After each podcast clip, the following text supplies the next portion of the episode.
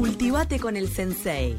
Llega la media hora semanal con el profesor Alejandro Jiménez.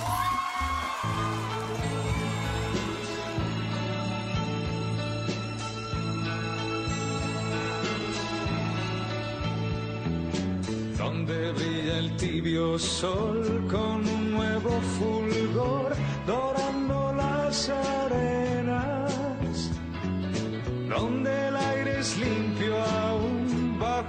suave luz de las estrellas. Ale, buen día. Qué linda canción que elegiste para este lunes. ¿Cómo le va? ¿Cómo andan hoy? Por temas meteorológicos no puedo estar ¡Ay, ahí con mentiroso! ustedes. Te hiciste la rata. sí, pero igual vieron por cerebro. Los, tengo una. Sos como los niños que los dejaban faltar por lluvia. Claro, ¿qué En onda? ahí está, en ese- estoy, estoy eh, haciendo virtualidad, como lo igual, ¿no?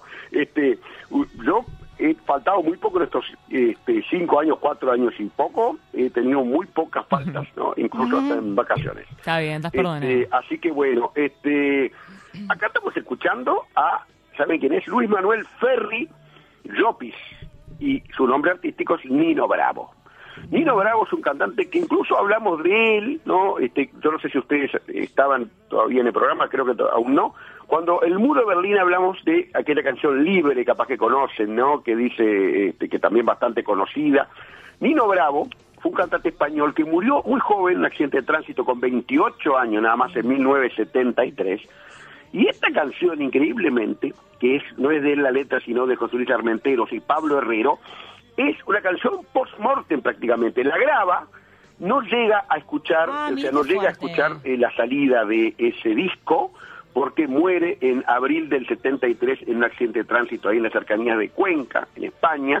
Valenciano de nacimiento, Nino Bravo, va a quedar un poco los que mueren jóvenes y así abruptamente, vieron ustedes que siempre quedan, los artistas quedan con esa sensación de que podría haber sido, ¿no? ¿A dónde podría haber llegado, evidentemente, Claro. este, este hombre?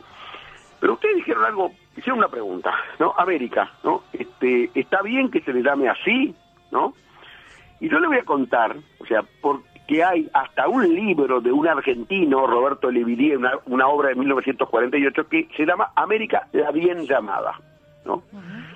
Este, eh, y tiene que ver este nombre con quien primero constató que este era un nuevo continente, que fue Américo Vespucio, o Vespucci, navegante y comerciante florentino, nacido en 1454.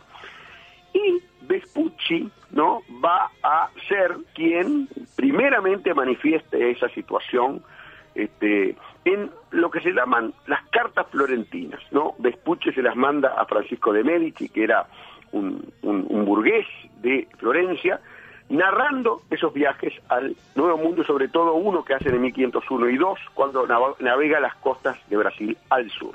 ¿no? Allí, bueno, Levillier, que decíamos hoy que es el autor de ese libro en donde se fundamenta esta teoría de América, el nombre de Américo con G, decían las, las cartas, habla de Río Jordán, ¿no? que sería el río de la Plata, ¿no? este, cuando cita a Vespucio, y llega, y ahí entramos nosotros, frente a un cerro, al cual llama pináculo de Tentio en latín. ¿Sabe lo que quiere decir? No. Pináculo es gran elevación, detentio donde se detenían las naves, que no es na- nada más y nada menos que el cerro de Montevideo. Ah, mira. ¿no? O sea que fíjense ustedes que Vespucio es quien por primero describe esta esta bahía, ¿no? Que después, por supuesto, bueno, toda la historia que hemos hablado y que vamos a seguir hablando en algún momento de la fundación de la nuestra capital, ¿no? De Montevideo. O sea que evidentemente hay un este las cartas florentinas son las que fundamentan históricamente y le voy a recomendar y voy a aprovechar para recordar mis redes porque si quieren ver los, Obvio. los mapas Que que adjunté son Alejandro Jiménez Rodríguez el Facebook, Alejandro Jiménez.r el Instagram y a Jiménez 23 el eh, Twitter. En ellos hay algunos mapas. Y el primero que que, que- que lo estoy hay, hay dos que subo. Subí uno de Juan de la Cosa que es el primer la primera mm, manifestación la primera eh, aparición de América en los mapas 1502 no este, y otro 1507 de Martín Waldseemüller, un alemán, que este, eh, lo, lo- lo- ilustra como una estrecha franja que, con pájaros, ríos y lo que llama terra incógnita, que era tierra desconocida. Pero ya a principios del siglo XVI se sabe que eso a donde había llegado no Cristóbal Colón por primera vez en 1492 no era la India. Ahí era una nueva, nuevo continente que por supuesto este, eh, eh, tienen estas primeras cartas geográficas, porque no eran mapas, eran cartas geográficas. Los mapas los habían inventado los portugueses, se llamaban portulanos, se hacían, se diagramaban, no había satélites ni nada por el estilo, hoy es mucho más fácil hacer un mapa, en aquel momento no había una vista aérea, se hacía siguiendo los puertos, de ahí el nombre de portulanos, ¿no? Este, pero como de todo siempre hay más de un de una teoría, ahí está la teoría con respecto al nombre, la teoría de nuestro continente, o sea, la teoría de el nombre maya de América, o sea, no muy conocida. Que porque la teoría habla de Amerique, Amerique como eh, tierra en maya, tierra de los fuertes vientos o del sol brillante. Esta es una sierra en Nicaragua. Es una sierra en Nicaragua, en lo cual para algunos se habría, o sea, se habría sido la inspiración de este nombre. Digo, este, muy discutido, hay quienes sostienen la teoría este, americanista, como quien dice, ¿no? Eh, ¿Saben por qué yo no me afilio mucho a esta A ver. americanista? Sí. Porque mete también el tema de la Atlántida. ¿Ustedes se acuerdan? Eh, eh, eh, hablar y la audiencia de la Atlántida? No. No el balneario. Ese continente perdido que habría entre América y Europa, ahí en el, en el Atlántico, ¿no? Que siempre se dijo que existió, que un día por un cataclismo se hundió. No, bueno. Entonces, esta teoría se relaciona con la Atlántida, con algo que realmente digo, acá y también, es verdad que hay eh, fundamentos, a veces hay, hay quienes han tratado de, de fundamentarlo científicamente, pero también hay mucho, ¿no? mucha creencia popular con respecto a esto, ¿no? A este tipo de, este, de nombre. Lo que sí es que Colón, ¿no? Cristóbal Colón estuvo allí en, en septiembre de 1502, estuvo en, cerca de Amerique, y de ahí él, un poco la teoría de que el nombre, ¿no? Habría sido, o sea, por ese, esa razón, pero evidentemente lo más aceptado es lo de Don Américo y los las cartas geográficas que en muchos casos decían tierras de Américo, que eran, o sea, no que fueran de Américo, pero que Américo había descubierto de que no era este, parte de la India, como pensó eh, don Cristóbal, sino que era un nuevo continente. Bien. Sí, hola. Te escucho, te escucho perfecto. Está. Este, eso por un lado. Díganme ustedes, yo hago una pregunta, A ver. porque las la veo muy calladas A ver. y vamos a cambiar de tema o cambiar de óptica. ¿Ustedes cómo le dicen a los estadounidenses? Americanos Mira, mal yo- dicho. Yo hoy dije que los teros le ganaron a los americanos y dije, bueno, los americanos no, somos todos americanos. Sí, Yo le digo estadounidenses. claro, e incluso les voy a decir que los tampoco norteamericanos, porque los mexicanos También son norteamericanos, exacto. son los exacta y se enojan mucho, muchos mexicanos. Ah, no, pero nosotros, porque geográficamente América se divide en tres, del sur, central y del norte. Y del norte es México, Estados Unidos, Canadá y también eh, Alaska, que es parte de Estados Unidos, Sí. que en algún momento fue parte de Rusia.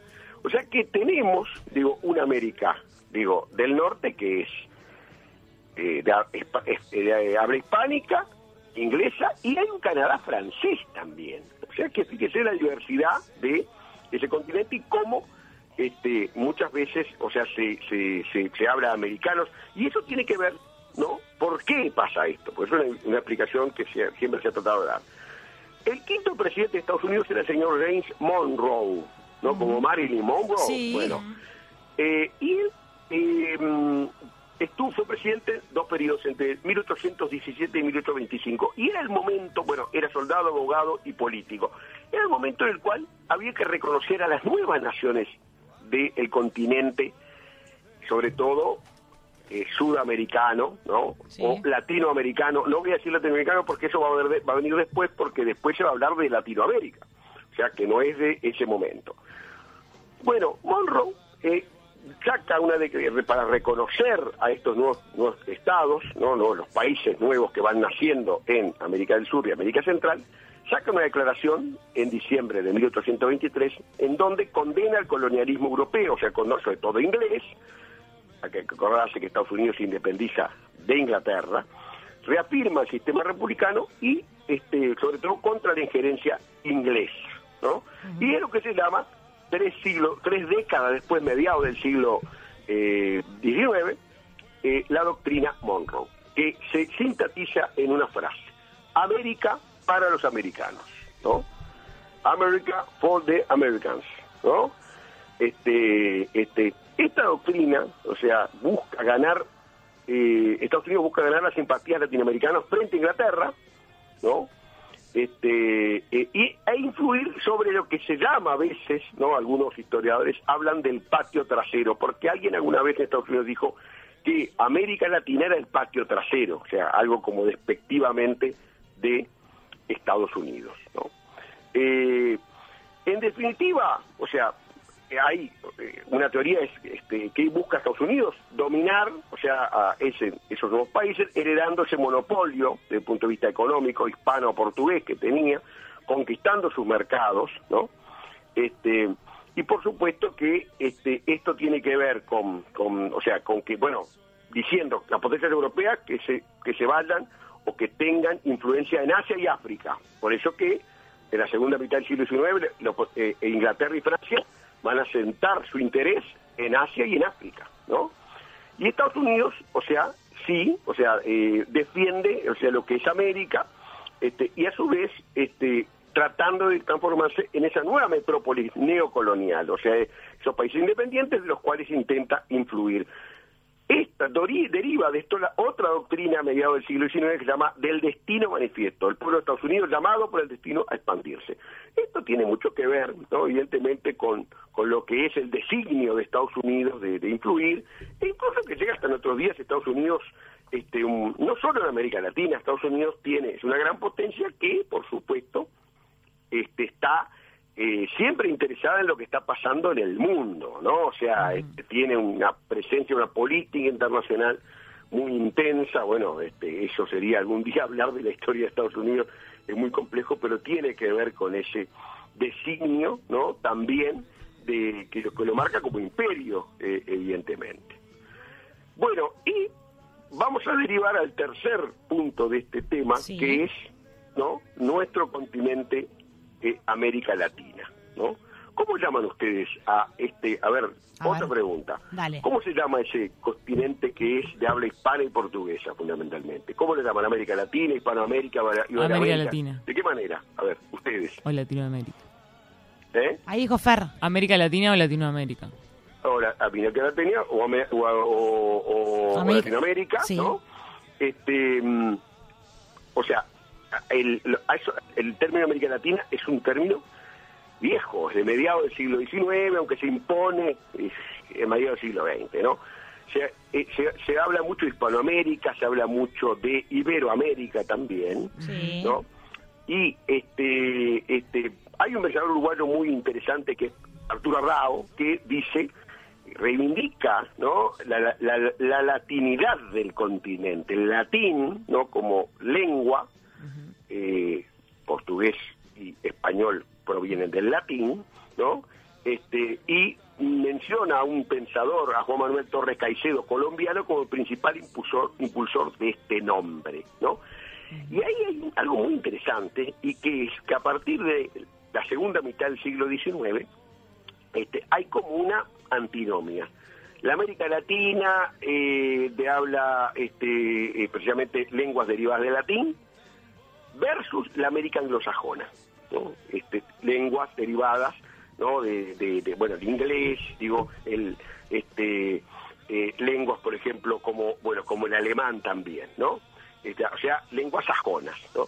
Y este, este, evidentemente esa América Latina tenía varios signos, una adhesión al pasado colonial ibérico, mediterráneo y cristiano, sea, influencia española, de los conquistadores, ¿no? o ibérica, pero a su vez también con lo que es el mestizaje, ¿no? O sea, el- lo que es la reafirmación del mestizaje, o sea, la cruza, o sea, lo que es el, la mezcla, sobre todo eh, étnica, racial, lo indígena, o sea, y lo afro. O sea, eso, o sea, ahí la diversidad que tiene que ver con Latinoamérica, o sea, una América Latina no solo, o sea, la América Latina no es solo, lo, a veces se, parece que se muestra solo indígena o, afro, no, no, no, tiene también el componente que tiene que ver con este, el europeo, mediterráneo y cristiano, ¿no? que es este, muy importante.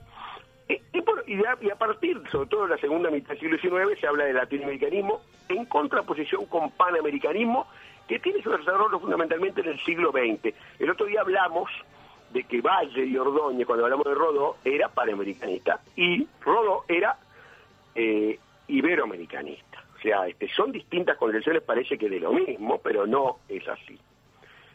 ¿Qué pasa? Ya estamos hablando entrando al siglo XX. El siglo XX en el territorio América, eh, de Latinoamérica. El desarrollo de las clases medias y obreras, vinculación con el mercado mundial, incremento urbano y de población, ¿no? Este, y vamos a ver que precisamente se consolida esa denominación de América Latina por un tema fundamentalmente de desarrollo. La América anglosajona desarrollada, este, industrial, ¿no? Este, eh, independiente económicamente, versus la América Latina subdesarrollada, tercermundista y dependiente económicamente. O sea, esas son verdaderamente de ahí que este, hoy en día ese continente tan diverso, porque es muy diverso América Latina, este, eh, tenga allí este, un, un- un desarrollo interesante en esa este, controversia o en esa antinomia que se da fundamentalmente a mediados del siglo XIX. Vamos a terminar este, este espacio hablando de eh, Camila está de vacaciones, ¿no? Sí, Camila sí. está en el viejo continente. Eh, hablando de bien, ah, continentes. justo hablando de... Hablando, exactamente. Pero escuché una columna de ella muy interesante, una entrevista muy interesante para ir terminando a Martín Caparrós. Te iba a decir, ni América, le dice él. Ni América, muy bien. Ensayos, crónicas y relatos de América Latina, un libro que le derriba mitos de la América Latina rural, únicamente continente violento, ¿no? Habla de 20 países que, que- de habla castellana, ¿no? Este, y él dice ñ porque es, la- es el estandarte del castellano, de la ñ, ¿no? este, pero fundamentalmente hay que rescatar la riqueza y la diversidad. Este, eso lo hace mágica y fascinante. Este, y como evidente es claro que este, esta obra de, de Caparrós estaría, es una obra larga, más de 600 páginas, pero es claro que, este, bueno, ahí también creo que, no sé si una cadena de, no sé si Televisión Española tiene también un, un- uno de sus canales, se llama Eñe también, ¿no? O sea que es... Poco eh, CNN en español es CNN. Esa Ah, es verdad.